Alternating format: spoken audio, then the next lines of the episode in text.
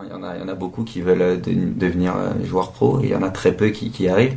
Donc, euh, donc c'est peut-être pour ça. Et malheureusement, bah, j'ai pas réussi, mais je vais pas trop me plaindre puisque j'arrive quand même à gagner ma vie en faisant un truc sympa et je suis resté dans, dans ma passion. Est-ce que t'as l'excuse de fameuse, je me La suis pété le genou, ouais, voilà. Ça passe au nord. Il y a aussi l'excuse, c'est- j'étais trop petit. De formation, je préférais prendre des mecs plus grands. Tu vois C'est ce que je vais dire Ouais. Moi, j'ai connu ça petit. Pour le coup, c'est la vérité. Et t'as joué à quel poste et à quel niveau? Ouais, alors en fait, c'est surtout petit. Je jouais à, je jouais à un très bon niveau. On jouait régulièrement d'ailleurs contre le, contre le FC Nantes. Et on leur posait pas mal de problèmes. Et donc, je jouais principalement euh, numéro 9 ou 10. J'ai fait euh, les deux 9 Ça ou va, 10. quoi. Après, en fait, avec le temps, plus, euh, j'étais ouais, un peu plus 10 en mode à la, bah, à la création, quoi. Ça va, tu, vois, tu joues contre Nantes, bon centre de formation, jeune, Ouais, ouais. posait des problèmes, c'est un petit niveau quoi. Ouais, non, jeune, c'était, c'était pas mal. Après, même en grandissant, bon, j'étais pas un grand joueur, hein, mais, euh, mais j'étais pas trop dégueulasse, on va dire. En tout cas, Et du plaisir. T'avais une idole à ce moment-là Un joueur favori en, en 9 ou en 10 ou... Alors, en 9 ou en 10, un genre, après, j'étais un grand fan du, du Milan AC avec, euh, bah, avec Shevchenko, les Zidorf, les Pirlo, même Maldini, tout ça, Cafu, enfin, c'était une génération. Ça faut pas le dire, ça me fait très mal au cœur parce que c'est vrai que je suis resté assez fan du Milan AC, mais euh, c'est vrai que cette équipe-là, notamment Shevchenko, euh, j'ai- surkiffé. Et puis après, forcément, euh, Ronaldo, le Brésilien, en Le tant vrai. que numéro 9, oui, le vrai. C'est vrai que lui, c'était c'était quelque chose, quoi. Donc, euh, un grand fan de Ronaldo aussi.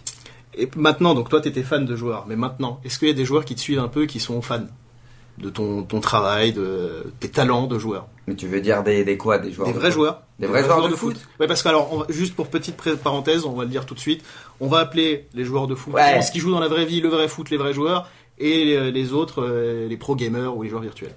Euh, bon après il y en a un petit peu qui me suivent sur les réseaux sociaux. Euh, bah après je sais pas s'ils me suivent, euh, tu vois, Mm. au taquet non plus. Hein, mais par exemple souvent j'ai déjà croisé pas mal de fois euh, Blaise Matuidi, euh, qui d'ailleurs est assez fort à FIFA. C'est vrai que les, les joueurs pros de, de vrai foot Mm. ont des facilités. Hein. Je sais pas si as l'occasion d'en croiser, mais en général au niveau de la vision de jeu et tout, tu sens que De les mecs ils ont un truc donc donc ils sont assez forts. Et toi justement, je, je voulais venir après, mais Ouais. je me tends bien la perche, une petite passe D comme un, un bon numéro 10. Est-ce que tu te sers de choses de la vraie vie, du, du- du vrai foot on va dire, que tu transposes dans FIFA sur, euh, je sais pas, des tactiques ou euh, la vision de jeu Bah déjà la vision de jeu ça c'est propre à chacun mais je pense que ça fait la différence. Et comme je disais tu sens un mec qui pense foot qui a la Mm. vision de jeu et tout. Donc je pense que ça c'est un gros atout. Et puis après au niveau aussi des connaissances euh, bah, du, du vrai foot c'est tout con.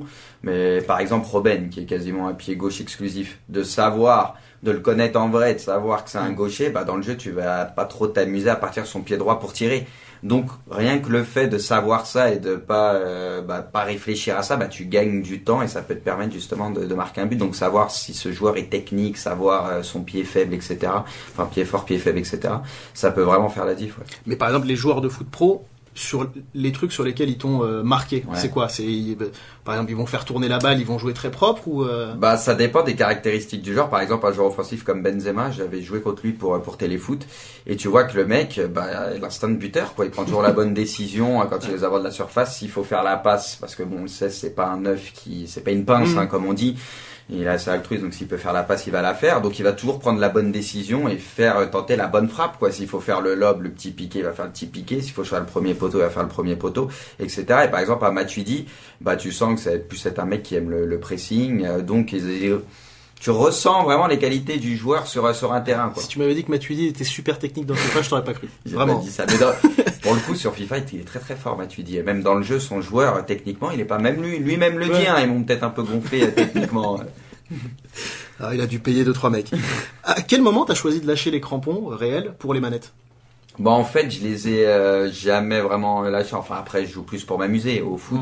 Mais euh, bon, après, il y a un âge, j'ai compris que malheureusement, je deviendrai jamais un joueur pro de, de vrai foot.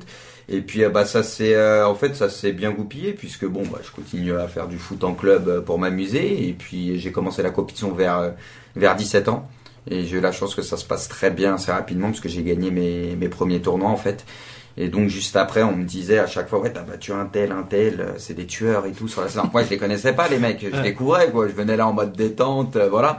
Donc je me suis dit bon, j'ai j'ai peut-être un petit niveau et on va essayer d'aller un peu plus loin voir ce que ça donne. Et quand tu te lances là-dedans, comment est-ce que tes parents voient le truc? Parce que ça doit être bizarre, tu vois, de dire papa, maman, mon job là, ça va être de jouer à la console. Bah en fait au tout début, euh, en fait c'était pas un frein pour euh, pour mes études parce qu'il y a des jeux qui demandent énormément de temps où les mecs s'entraînent 10-15 heures par jour et